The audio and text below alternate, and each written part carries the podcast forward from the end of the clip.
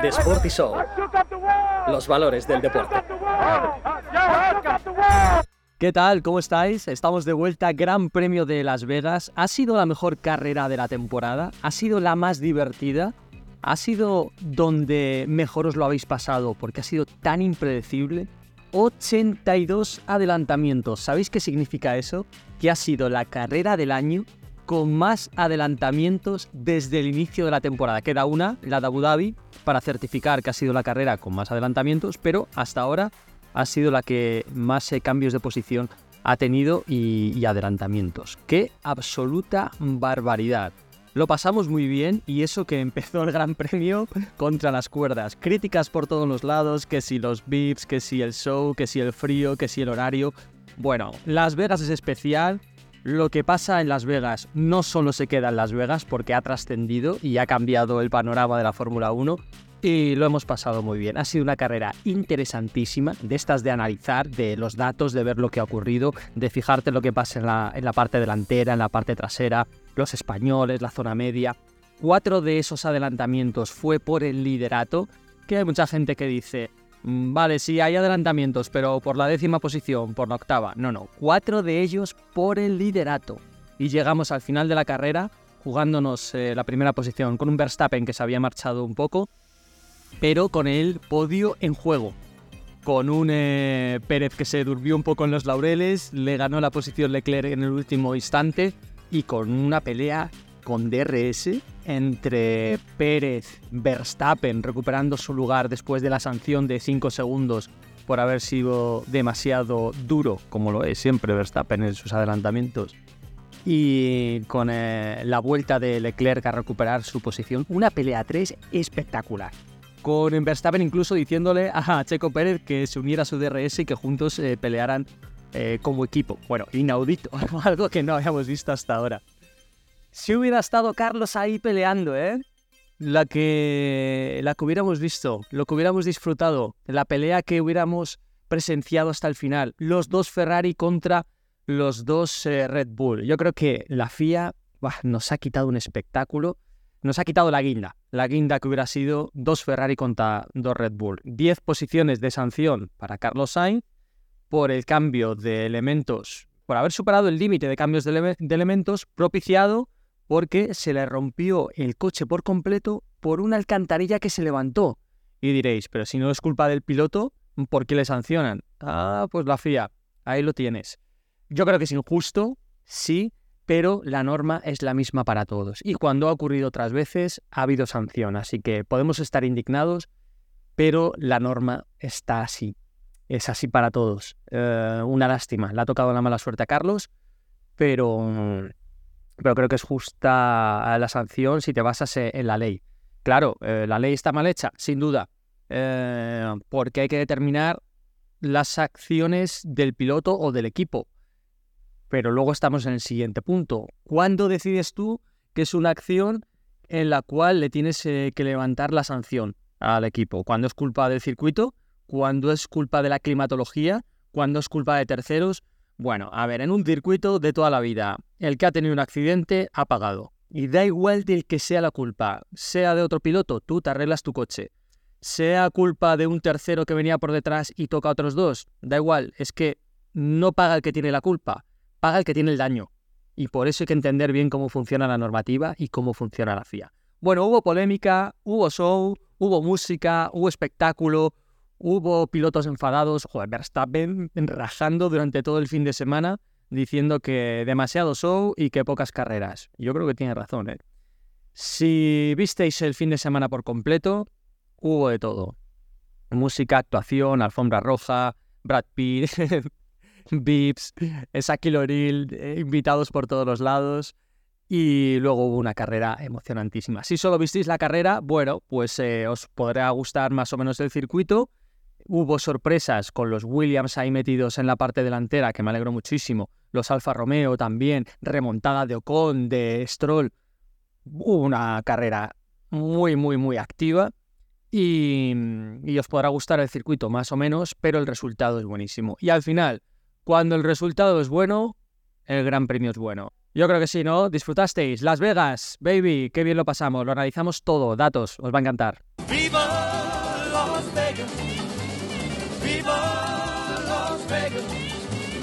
Bueno, el ganador Max Verstappen que hace historia junto a Red Bull con eh, los dos hombres en el podio y sigue sumando triunfos. Yo creo que Verstappen está haciendo una temporada alucinante y esta vez se lo ha tenido que ganar. Primero porque la pole se la levantó Ferrari, muy bien Leclerc, ritmazo a una sola vuelta. Está mejorando mucho el Ferrari, ¿eh? Están haciendo un buen coche y preparándose para el año que viene. Y luego, eh, después de la salida, que fue agresiva, otra vez, yo sigo diciendo que un circuito con la salida a pocos metros, el poleman tiene que estar por el interior. Tienes derecho a defender tu pole. Y cuando vas por fuera, eres un pasajero. Y claro, Verstappen fue con todo, alargó la trazada, se llevó a Leclerc por delante no se tocaron porque no quisieron, evidentemente, pero sanción de 5 segundos. Luego le tocó una pequeña remontada a Verstappen, ritmazo, demostrando otra vez que es el mejor y eh, volviendo a ese primer lugar. ¿Ganó el de siempre? Sí, pero se lo ocurrió. Y no es solamente la estadística, es cómo ganas. Y yo creo que esta vez eh, le tocó sufrir y bien ganado. Así que enhorabuena a Verstappen. Tuvo una mala salida Carlos Sainz y tuvo una mala salida Fernando Alonso. Estaba el firme sin grip. Frío, lo sabían todos los pilotos, calentaron gomas a más no poder. Pero claro, cuando tú intentas hacer una salida de PlayStation, tratar de remontar, cuando te sale bien, eres un héroe. Y cuando te sale mal, te vienen las críticas. Yo creo que Alonso hizo un salidón. Eso es innegable. Que luego el coche no se clavara, pues una lástima. Y fue algo impropio porque nunca hemos visto a Fernando colarse así en, en una salida. Pero hay que entender por qué ocurrió. Neumático frío, pista fría, poco agarre. Eso son situaciones normales hubiera cogido agarre, no hubiera trompeado y hubiera hecho otro salidón. Me, recordó mucho a la de Singapur, muy por el interior, sabiendo que había un reasfaltado en la segunda curva, en el giro de izquierdas y que iba a atacar por ahí, lo sabíamos todos. y así lo hizo y fue una gran salida. Y aquí pues no hubo agarre y no enganchó. No es justificación, es decir lo que ocurrió. Eh, hemos visto accidentes cuando has sido por el interior tratando de frenar y no había manera de parar el coche porque habiendo agarre ibas pasadísimo y aquí Alonso no iba pasado, o sea, se metió por el interior y cuando trató de agarrar el coche, pues fue imposible y por eso trompeó. Así que al menos no hubo demasiados eh, toques y no se llevó a nadie por delante. Una lástima que se quedó dado la vuelta delante de Botas y ya le fastidió la carrera. Una lástima, una lástima y, y aprender de esto eh, y ver que, en estas condiciones extremas pues puede ocurrir de todo. A Carlos le pasó más de lo mismo y encima teniendo que remontar. De repente nos vimos a los dos españoles en la parte trasera. Y luego otra vez eh, en la parte delantera, gracias a los safety cars, a, la parada, a quitarse pronto las gomas, poner el neumático duro que de repente funcionó. De repente el neumático duro, una goma que nadie había querido poner porque estaba súper fría, eh, la pista y la goma, de repente funciona y, se convierte en el, en el mejor neumático de, de, la carrera. Bueno, pues estas cosas ocurren. Lo hemos visto muchas veces en Mercedes, que no ponen este neumático en los entrenamientos y después lo ponen directamente en la carrera porque confían en él. Pues oye, funcionó. Y revisando los ritmos, vemos coches que han sido eh, rapidísimos, con un Verstappen que acabó en los 35 altos y su vuelta rápida en 35.6. Vemos el final de Osestin ya descargado y luchando por la victoria, 35.9, 36.2. Luego ya va otra vez al 35.9, 35.8, 35.8 y así hasta el final. Y se supone que el Red Bull no era aquí tan dominador, porque si lo comparamos con, con el Ferrari, que por ejemplo, que a mí fue el coche que más me gustó, eh, si miras a, Sainz, que no estaba peleando por la victoria, estaban 36 medios, 35 altos y peleando con un Hamilton que venía justo por detrás, que, que los dos iban a tope, a todo lo que daba el neumático y, a todo lo que tenían porque estaban en DRS, pues igual, el 36 medios y 35 altos el, Mercedes. Fue un poco mejor el Leclerc. Y yo creo que el Leclerc hizo mejor ritmo en cuanto al fin de semana, que estuvo ahí peleando eh, rápidamente con, eh, con, con, Checo Pérez y estuvo muy listo en esa parte final. Hay carreras en las que un piloto está más inspirado, hay otras que menos. Esta le tocó a Leclerc desde el momento uno, consiguiendo también esa pole, y los ritmos de Leclerc fueron buenísimos, ¿no? 35-7, 35-9, luego baja al 36-0, 36-5, estaba peleando ahí con, eh, con Pérez. Bueno, Ferrari desgasta menos, también hubo menos temperatura y creo que está eh, más espabilado. Así que estamos teniendo un buen final de temporada de, Ferrari con una gran carrera en Brasil. ¿Qué os parece si Ferrari fuera la gran eh, noticia de la próxima temporada? Si consiguieran hacer un buen coche para el año que viene, yo creo que sería lo mejor que podemos esperar, ¿no? ¿No creéis que tenemos ahí indicios de que el Ferrari puede funcionar? Eh, no sé, yo creo que no estoy diciendo ninguna barbaridad, ¿no? Hemos sido muy críticos con Ferrari durante todo el fin de semana y esta carrera, eh, sin degradación, ¿vale? Si solucionan esa degradación, eh, creo que lo demuestra, ¿no? Y si miras la media en cuanto a vueltas, Leclerc hace una media de carrera de 38.1 y la media de Sainz, ¿vale? Con todo el tráfico es 38.3, un poquito mejor Leclerc, pero el ritmo de Ferrari me parece realmente bueno.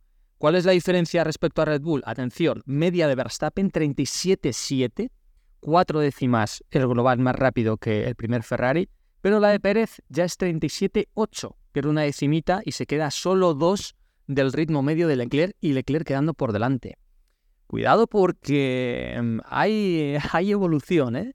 Yo creo que hay buen trabajo dentro de Ferrari, le falta todavía y queremos ver un Ferrari dominador. Hace años que no vemos un Ferrari dominador, ¿no? O al menos durante toda la temporada, que habían empezado bien hace años y luego pues cae un poquito el desarrollo, ¿no? Ya sabéis cómo, cómo es la casa Ferrari, es tan difícil de, entender, con miedo a, evolucionar, eh, pendientes de, no cometer fallos, de no cometer errores, ¿no? Hemos dicho muchas veces que Ferrari es el catenacho de, la Fórmula 1. Hay que entender la psicología de cada uno de los equipos para entender su idiosincrasia y cómo evoluciona. No es decir, no, pero si eres ingeniero de Fórmula 1, pues tienes que trabajar igual.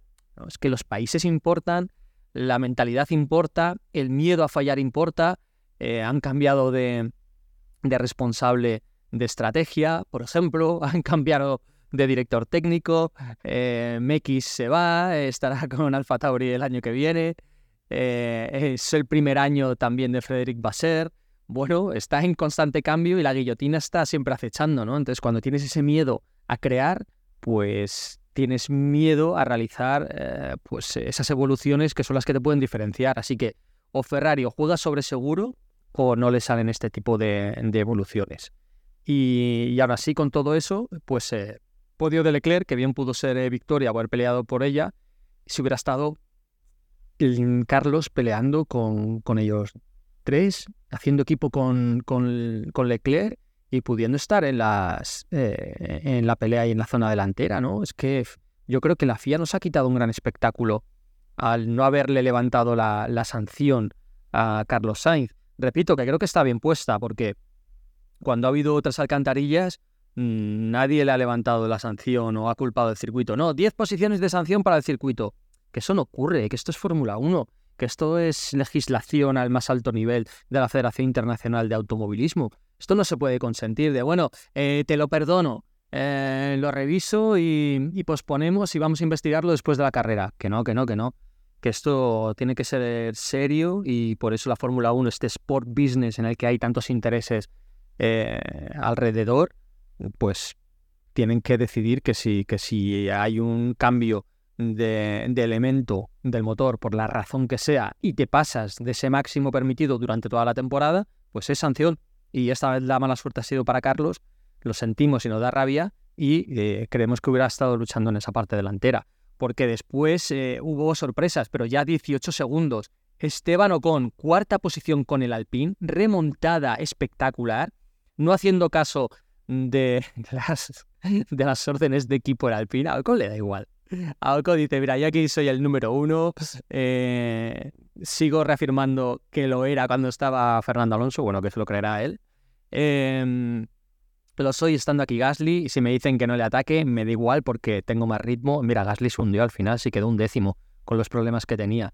Pero la diferencia Ocon con los tres primeros era de 18 segundos. Ahí hubiera estado Carlos seguro y peleando con los tres primeros. Vamos, estaba claro, pero bueno, al final las carreras son así y Ocon aprovechó su situación para colocarse cuarto y quedar por delante de Lance Stroll que hizo otra remontada. Pues saliendo desde los últimos lugares, colocándose en esa quinta posición, salió noveno, acabó quinto, eh, Ocon salió decimosexto, acabó cuarto, remontadas bestiales, aprovechando los safety y, las peleas en todas las eh, zonas de, de la parrilla. Yo creo que a todo el que no le guste la Fórmula 1, técnica, eh, le ha tenido que gustar la carrera. porque ha habido adelantamientos por todos los lados, cambios de posición, safety car, incidentes, accidentes, retiradas al final de carrera, eh, mm, sorpresas con los neumáticos. Ha sido, yo creo que estaréis de acuerdo conmigo, ha sido un capítulo de Netflix del Drive to Survive en carrera. Claro, porque la gente ve dos horas de carrera y dice, pues aquí no hay tanta emoción como en un capítulo. Claro, es que en una peli, en un capítulo, te ponen lo mejor de lo mejor y te van enganchando emociones. Entonces, la gente dice, pues qué emocionante la Fórmula 1. Se pone a ver una carrera y llevas 18 vueltas y teóricamente no ha ocurrido nada escandaloso. ¿Qué es, algo escandaloso? Un adelantamiento por el liderato, eh, un accidente, es que eso no ocurre todo el rato. Eh, por eso la Fórmula 1, las cosas que ocurren son tan importantes porque se van cocinando, se van preparando, le vas quitando una décima, una décima, aguantando con la goma, eh, peleando con la estrategia, pues es que mm, por eso cada cosa que ocurre es tan importante, porque hay que prepararla. Igual que, mm, que 78 puntos en, un partido de baloncesto no es lo mismo que dos goles en un partido de fútbol. Yo creo que hay que valorarlo, ¿no? Lo entendemos los más técnicos y los que sean menos técnicos eh, en, en este deporte, en la Fórmula 1, eh, por eso les gusta cada vez más y por eso lo estáis entendiendo cada vez más, ¿no? Y, me lo decís en el podcast, ¿no? Que, que vais eh, dándole valor y entendiendo todo lo que ocurre en esta Fórmula 1 para todos.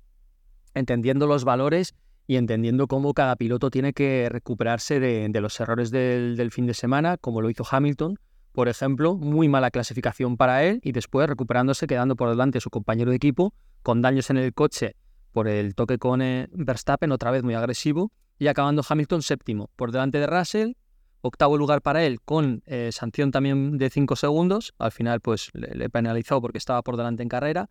Alonso noveno en, esa pequeña recuperación después de la mala salida y último punto para Oscar Piastri, en el que McLaren no funcionó. No funcionó todo el fin de semana, desastre absoluto de ritmo, no encontraron el setup, no encontraron hacer funcionar el coche con esa baja temperatura. Y al final es lo bonito, ¿no? Que un coche de repente sea una incógnita. Y mira, yo estoy entrando y haciendo mi análisis previo y post en Radio Nacional de España. Y, muchas veces jugamos a adivinar quién va a ir bien, quién va a ir mal. Digo, mira, pues sobre el papel esto. Y siendo cauto, pues vamos eh, diciéndole al espectador lo que se puede encontrar. Mira, pues este circuito no se acopla a Ferrari, pero Ferrari viene muy bien y la baja temperatura le puede beneficiar y tal vez si encuentran un setup con una buena punta de velocidad, Ferrari puede estar arriba. Y al final fue lo que pasó. McLaren de repente no se encuentran. Si hacen un cambio de setup masivo, mañana estarán mejor, pero no están funcionando bien. Igual que los Mercedes tampoco van a funcionar. Luego, no funcionar puede ser quedar sexto o quedar décimo. Hay un baremo, ¿no? Dependiendo de lo que hagan el resto de equipos pero ya sabemos y podemos intuir qué es lo que va a ocurrir durante el fin de semana para, para disfrutar más de, la carrera, ¿no? Hay que, hay que interpretar todos los datos que yo no os quiero dar todos, ¿no? Que al final reviso las puntas de velocidad, quién va mejor en el primer sector, en el segundo, tercero, para poder interpretar un poco em, cuál va a ser el desarrollo, ¿no? Y quién está haciendo funcionar mejor su coche con, con el setup. Si tú aquí tenías una punta de velocidad extraordinaria en el tercer sector, significaba que en la zona revirada, primero y segundo, estabas muerto, ¿no? En carrera, os dije que estaba cambiando el setup Ferrari. Bueno, pues en carrera, punta de velocidad 350,5 para Charles Leclerc. Es alucinante. Y mejora también para Aston Martin porque Fernando Alonso con DRS 342,6 de punta de velocidad. Ah, claro, y tienes que buscar un balance con el coche. No es decir, bueno, pues me la juego todo al primer sector, ¿vale? El primer sector son eh, curvas lentas y ¿qué haces con la punta de velocidad? ¿Qué quieres? ¿Ganarlo todo en el primer sector y perderlo en el tercero? ¿Entendéis el setup, el balance? Pues al final vas evolucionando durante el fin de semana. Y Verstappen, ¿no? Que tenía una buena punta de velocidad, al final la sacrificó.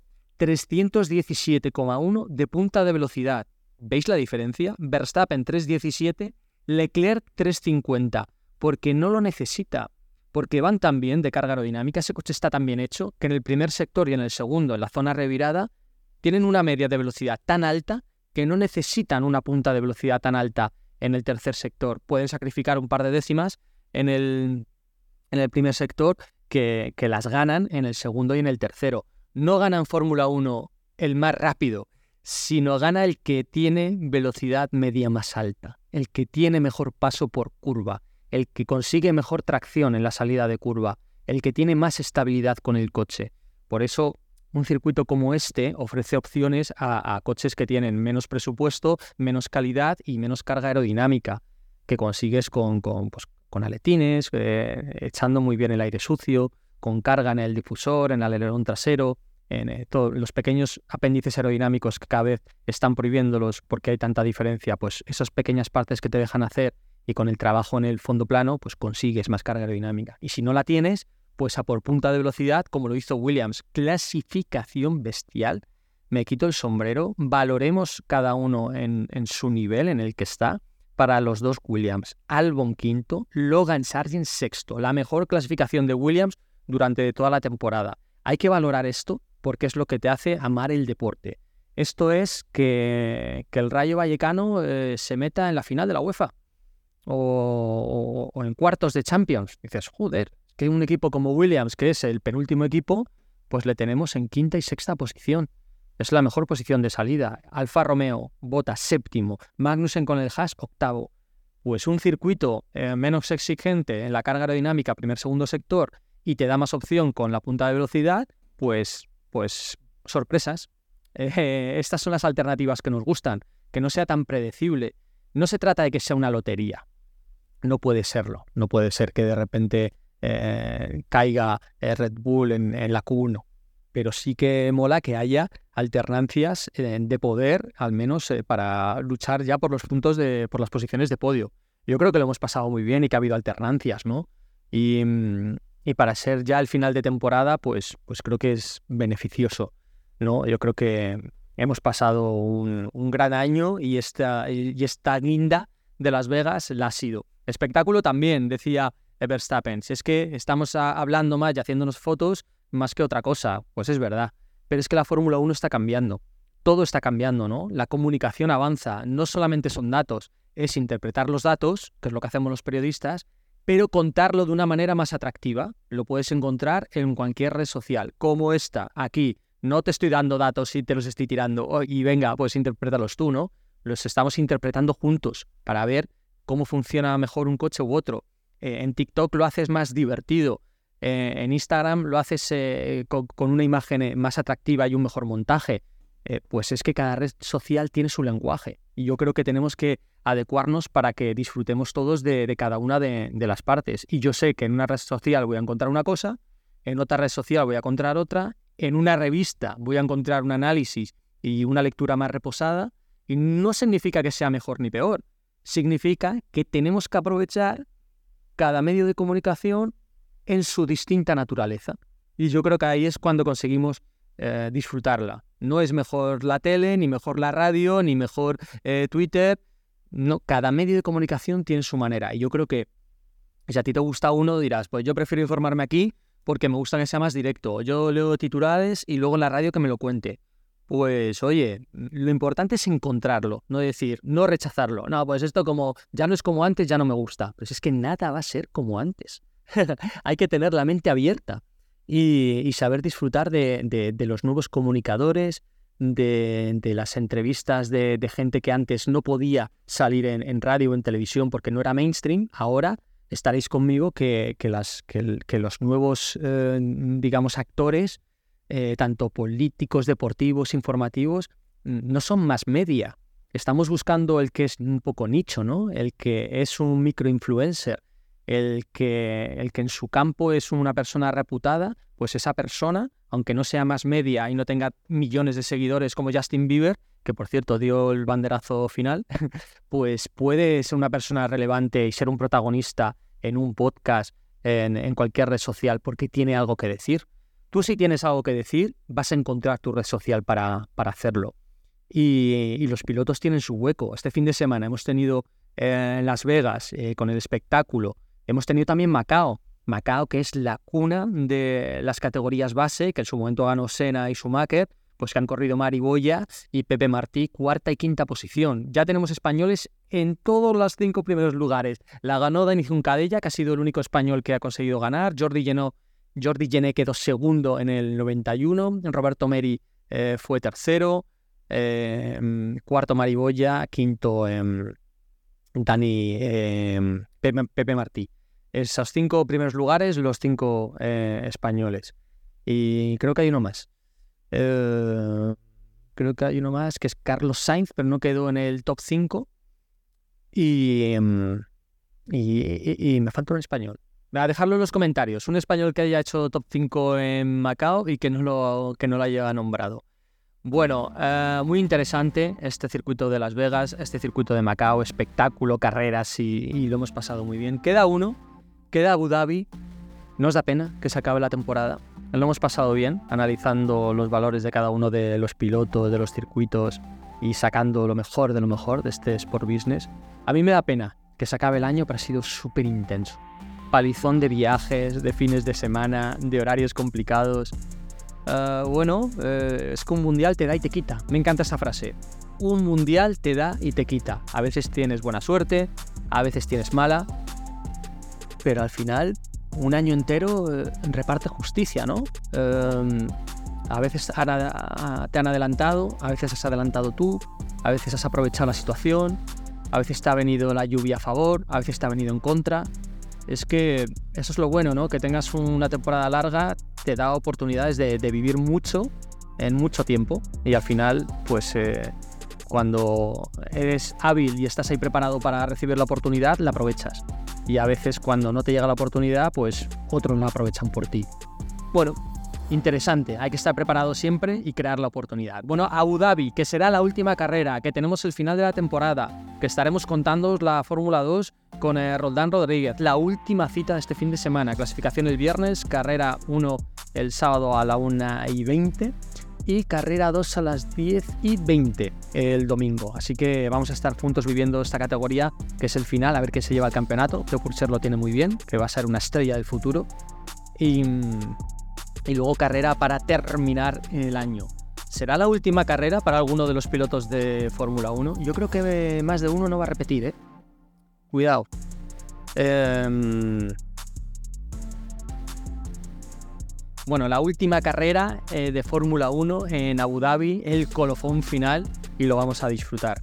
¿Vale? Así que amigos, disfrutemos de las carreras que han sido súper interesantes y lo van a ser. Dale 5 estrellas a este episodio si te ha gustado. Dejan tus comentarios si quieres más datos, si quieres que contemos más cosas inside, que contemos particularidades eh, y un poco de, gossip y cosas detrás de la pantalla o lo que quieras escuchar, porque lo pasamos muy bien y compartimos tiempo juntos y aprendemos. Así que gracias por estar ahí, comparte los comentarios, 5 estrellas y nos escuchamos en el que será el último, el post Abu Dhabi. Así que gracias por estar ahí. Un abrazo, chao chao.